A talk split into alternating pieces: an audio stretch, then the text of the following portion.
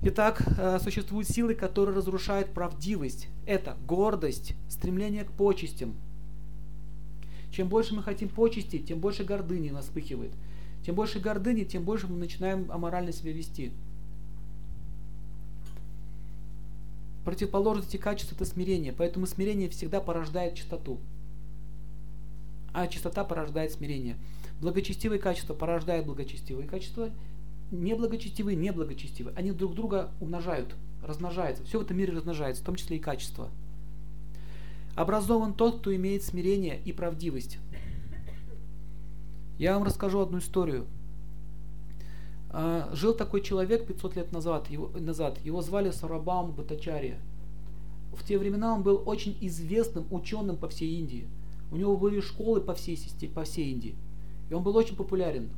Но он исповедовал философию имперсонализма. Знаете, что такое имперсонализм? Ну, когда вы всего лишь атомы, молекулы, все есть вы, а вы есть все, образно говоря. Я вам вкратце объясню. Там гораздо глубже философия. То есть это так, своего рода скрытый буддизм.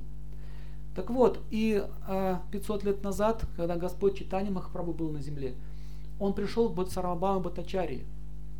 И он сказал, ты молодой ученый саньяси, я тебя много слышал. Не хочешь ли ты послушать мои комментарии к Бхагаватам, то есть к Писаниям? Он говорит, хорошо, я выслушаю тебя. И он стал слушать. Ровно семь дней он слушал, как говорил Батач, этот, Сарамбаума. Молодой говорит Саньяси, Саньяси это, это монах. Почему вы молчите? Вы согласны с моими догмами, с моими, с моими мнениями?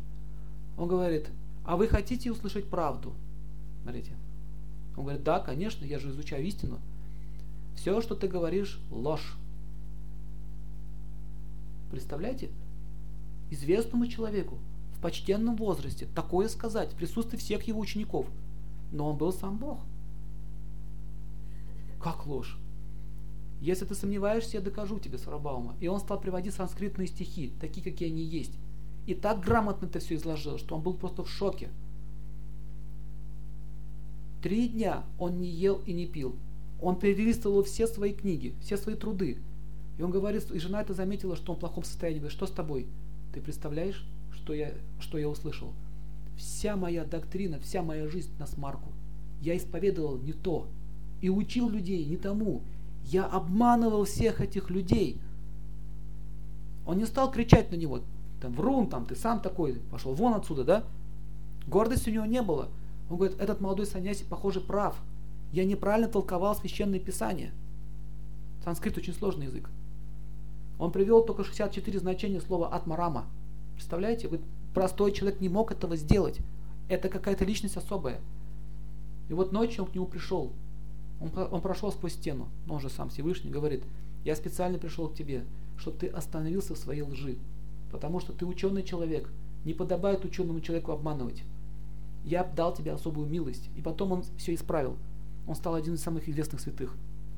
Почему это я вам рассказываю? Что ученого человека, который не хочет иметь гордыню, он хочет сказать истину, Бог всегда пошлет знания, которые вовремя вы получите в нужный час и в нужный момент. При условии, что я этого хочу и не буду отбрыкиваться, как это сделал с рабам Батачари. Он стал искать истину. Мне сделали замечание. Нужно посмотреть, прав он или нет. Это означает цивилизация. Ну попробуйте нашему профессору, студент, сделай замечание. Попробуйте, ему сделайте. Вылетите из института сразу же. Никто не имеет права делать мне замечания, потому что я прав, я всегда прав. А если я не прав, смотри пункт первый. Я всегда прав. Таким образом, видите, э, гордость не позволяет человеку услышать правду. Также он не может услышать правду о себе. Кто он вообще такой? Вы знаете, еще такой есть закон. Чем выше человек занимает пост, тем меньше он слышит правды. Вот это вы все знаете. Вот ваш, ваш руководитель, ваш начальник, чем выше он, чем выше он задирает свой нос, тем меньше шансов ему сказать правду и помочь ему в решении его проблем. Он вас не пустит к себе. Я не хочу это слышать. Кто ты такой? Кто ты такой, чтобы я тебя слышал? Ты просто подчиненный, ты мой рабочий. Иди и работай.